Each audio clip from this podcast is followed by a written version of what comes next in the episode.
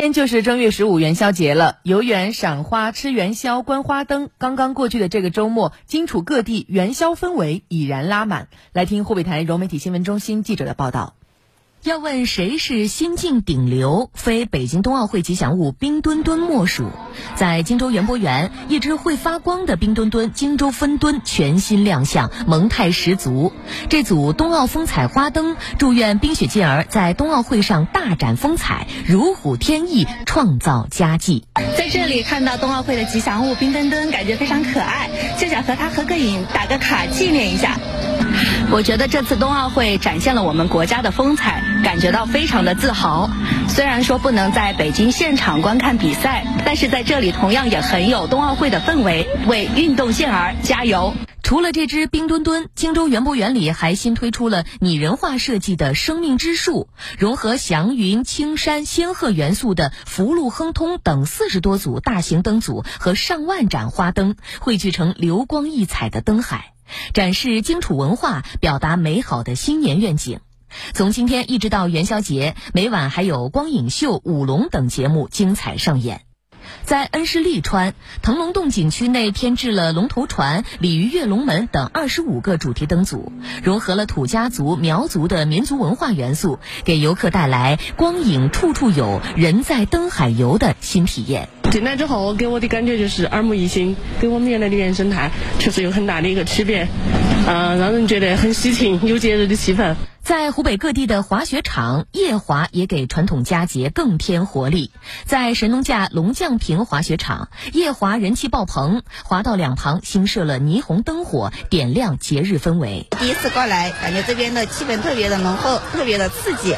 我们准备在这里滑雪过元宵，为奥运健儿加油，为冬奥加油。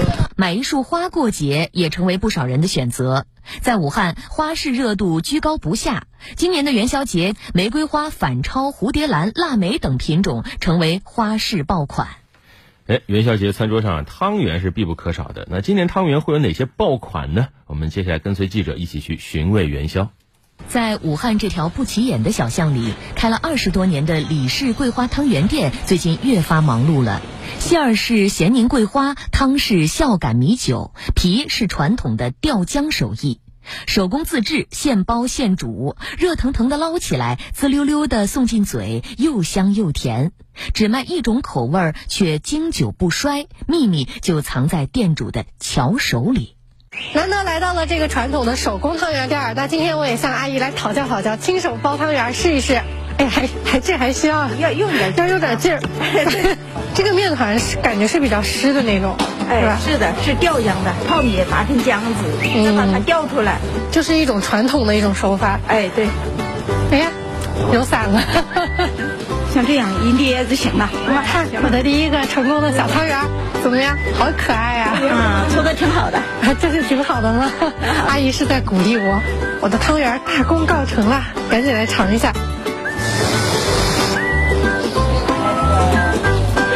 这个汤圆它就是，我觉得它的那个皮是比一般汤圆要糯一些，就好像软一些，然后一咬下去，它中间的那个有桂花，然后还有芝麻的那个香味就出来了，然后再混着这个米酒的香气，哎呀，真是特别好吃。虽然小店位于武汉硚口区的犄角旮旯，但仍然挡不住食客们慕名前来。特别临近元宵，一天能卖出三四百碗。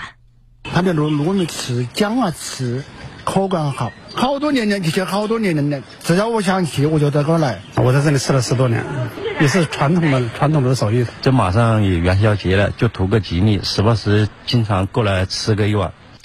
老传统有人坚守，新口味也受到追捧。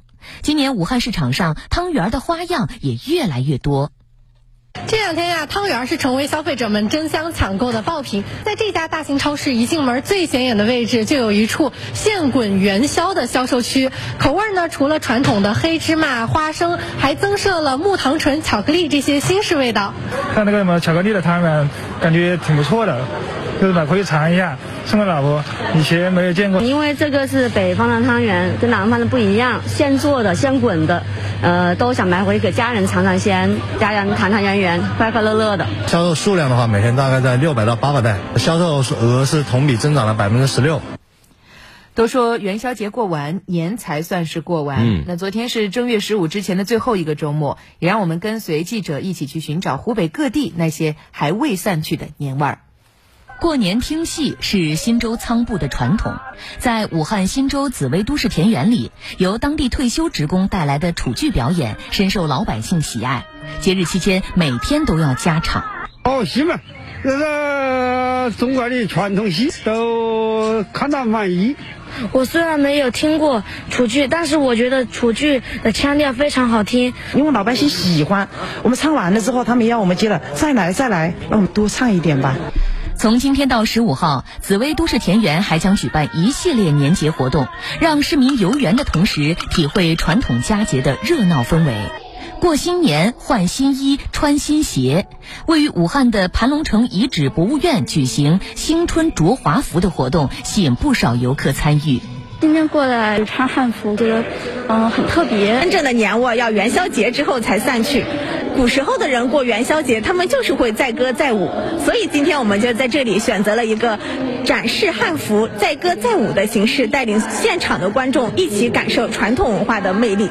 小朋友也有自己的专属年味儿。武汉少年儿童图书馆对五到十六岁的孩子举办了非遗手工制作中国结的互动活动。我今天学到了喜庆的中国结是怎么做的，我学会了一个口诀：一压二，二压三，三压四，四穿一。我觉得这个结非常的代表年味，我特别喜欢这个结，觉得十分的有年味。因为年的话，主要颜色是红色。为了让更多不能到现场学习的孩子们参与到活动当中，图书馆还推出跟着大师学非遗的线上活动。今年我们的非遗有一个主题叫做“时节之美”，它会根据时节来设定活动的内容。跟着大师学非遗，我们还会录制十期左右。哎，还是挺多年味儿的。